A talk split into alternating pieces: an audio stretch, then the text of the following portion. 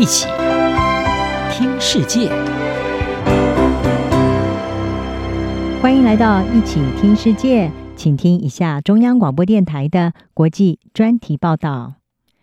今天的国际专题要为您报道的是 mRNA 疫苗热，癌症疫苗要来了吗？mRNA 疫苗在针对新冠病毒所取得的巨大成功，让这一项在 COVID-19 疫情全球大流行之前，其实很少为公众所知的技术发光发热，也带动 mRNA 疫苗的研发热潮。而借由这一波的疫苗热，最先研发出 mRNA 新冠疫苗的美国生技公司莫德纳和德国的生技公司 BNT。现在正在重新回到他们最初的关注，也就是癌症疫苗。英国癌症研究基金会的高级研究讯息经理高德弗里他就说：“这是一个非常振奋人心的时刻。”美国线上媒体 Political 报道指出，mRNA 新冠疫苗的成功让公众对于这项技术的信心大增，也让投资者对于探索这项技术在其他疾病上的应用是趋之若鹜。根据 Politico 的报道，在二零一五年前，mRNA 的治疗和疫苗研发获得的资金少于五亿美元。到了二零二零年，这个数字已经超过了九十亿美元。各大药厂现在正在努力跟上创新生技公司的步伐。例如，法国制药巨擘赛诺菲在去年就砸下了二十七亿美元收购 mRNA 的研究公司 Translate Bio。为的呢，就是要在癌症治疗这些领域释放 mRNA 的潜力。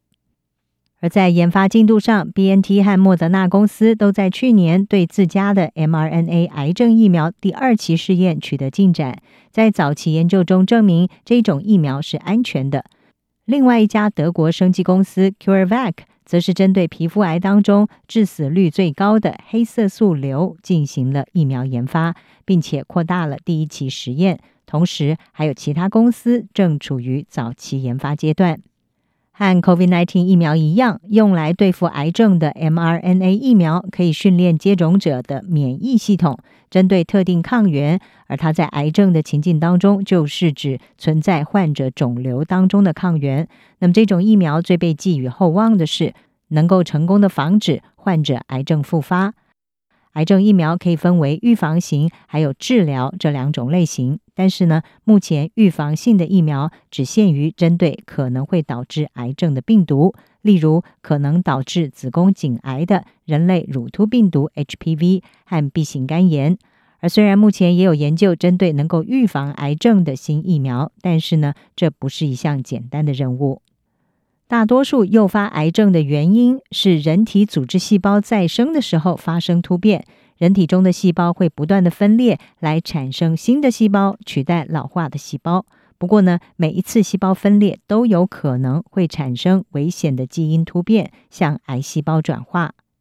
莫德纳的前医疗长扎克斯他解释说，现在的医疗技术没有办法预测突变会在哪里出现，因此很难为人们接种预防性的癌症疫苗。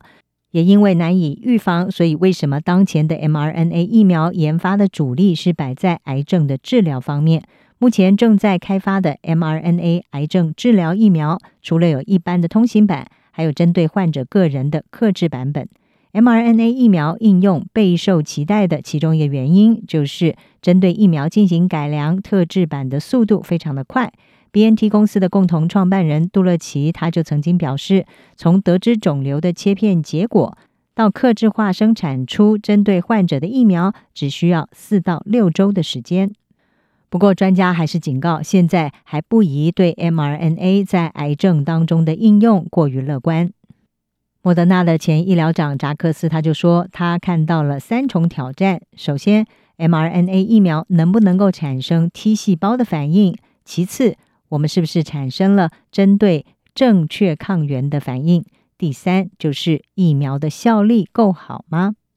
？T 细胞在人类的免疫反应当中是扮演非常重要的角色，它可以杀死被病毒感染的细胞，并且记忆过去疾病长达数十年的时间，还能够唤醒新的抗体战士。像是在二零一三年感染 SARS 的患者，他们在十七年后对于这个疾病还拥有 T 细胞反应。不过，人类的免疫系统事实上是非常的复杂。以现实的情况来看，虽然现有的免疫疗法可以延长部分癌症患者的生命，但是呢，这也并不是对所有人都有效。因此，专家是认为，mRNA 癌症疫苗应该也会面临到和其他免疫疗法一样的挑战。英国癌症基金会的高德弗里就指出，我们甚至还不完全了解为什么我们目前所有的不同免疫疗法对某些人来说没有用，但是对其他人有用。